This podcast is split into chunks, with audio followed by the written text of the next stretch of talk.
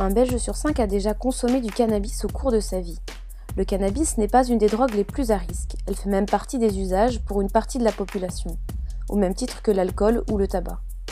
L'occasion dans ce podcast de revenir sur l'histoire des drogues et le pourquoi de leur interdiction. C'est à Clémentine Stévenot que nous sommes allés poser nos questions. Elle travaille chez Eurotox, l'observatoire spécialisé sur les drogues et l'alcool en région wallonne et bruxelloise.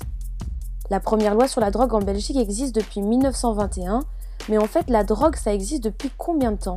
Ça remonte à la nuit des temps. Euh, je crois que les, premières traces remontent à 10 000 ans. Euh, voilà, donc principalement du cannabis, euh, de l'opium. voilà, donc ça fait partie en fait des cultures humaines depuis très longtemps, parce que ça répond à toute une série de besoins humains, que ce soit de se détendre, de se guérir, de, s'amuser, ou même répondre à des rituels religieux, ou même de, de découvrir des nouveaux états de conscience en fait. Et oui, en fait, c'est seulement au XXe siècle qu'on voit apparaître des règles interdisant certaines substances en Occident. Avant cela, ce n'était pas vraiment une problématique centrale, à part dans certains endroits du monde, comme en Chine, où l'empereur interdit l'opium en 1729 car il juge ses conséquences pour le pays désastreuses. Pour un premier accord international, il faudra attendre 1909 pour la ratification d'un traité qui concerne le commerce de l'opium seulement et n'est pas à caractère obligatoire. C'est un point de départ puisqu'en 1912, la règle s'étend à la morphine, l'héroïne et la cocaïne. En 1925, ce sera le tour du cannabis et par la suite, différentes règles internationales voient le jour afin de renforcer la prohibition de l'usage de drogue et de sanctionner la vente. Mais que dit la loi belge sur la drogue? La vieille loi de 1921 donc, qui, euh, qui interdit les substances euh, stupéfiantes, psychotropes, euh, enfin il y a toute une liste d'adjectifs, et définit des, des, peines en fait, mais ne précise pas quelles substances exactement sont interdites. Après il y a un arrêté royal qui lui donne toute une liste en gros de molécules qui sont interdites ou de, substances euh, précises. Ces substances-là qui sont considérées comme des drogues illégales en fait. Donc dedans il y a le cannabis, la MDMA, etc., etc. Le choix d'interdire telle ou telle substance n'est pas neutre. Celles interdites en Occident sont plutôt celles qui étaient produites dans les pays colonisés et qui au XXe siècle commençaient à prendre leur indépendance. Via la pénalisation, on constate donc une volonté des autorités de gérer des populations qui posent problème. On pense notamment à la communauté hippie aux États-Unis, que le président américain ne voyait pas d'un bon œil.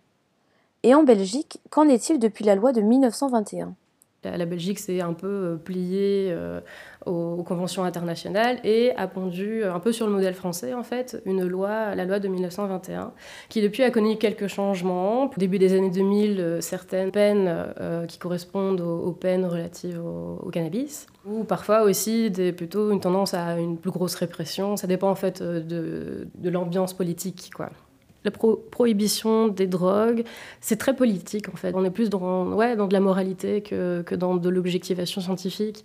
Et, en fait, on constate bien aujourd'hui que la prohibition des drogues euh, illicites ne fonctionne pas du tout, n'atteint pas ses objectifs.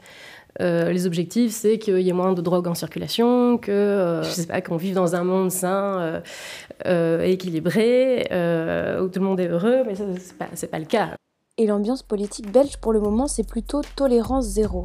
Pourtant la prohibition est-elle efficace? Eh bien pas vraiment si l'on en croit les chiffres. La consommation de cannabis par exemple n'a jamais été aussi élevée.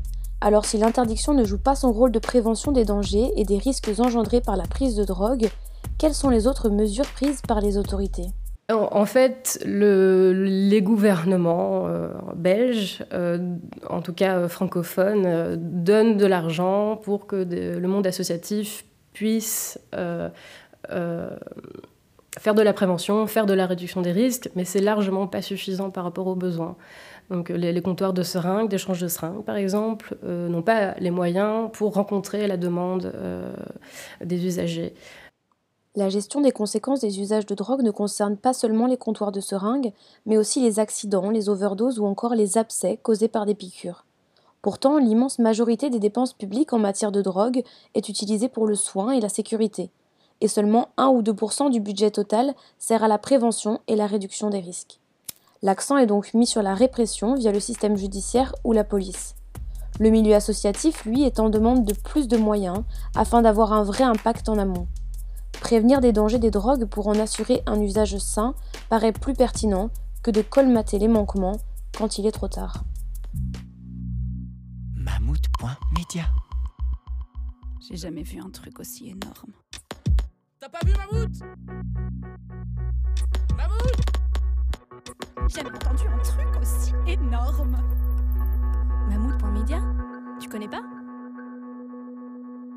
C'est Mammouth Media ou Mammouth.media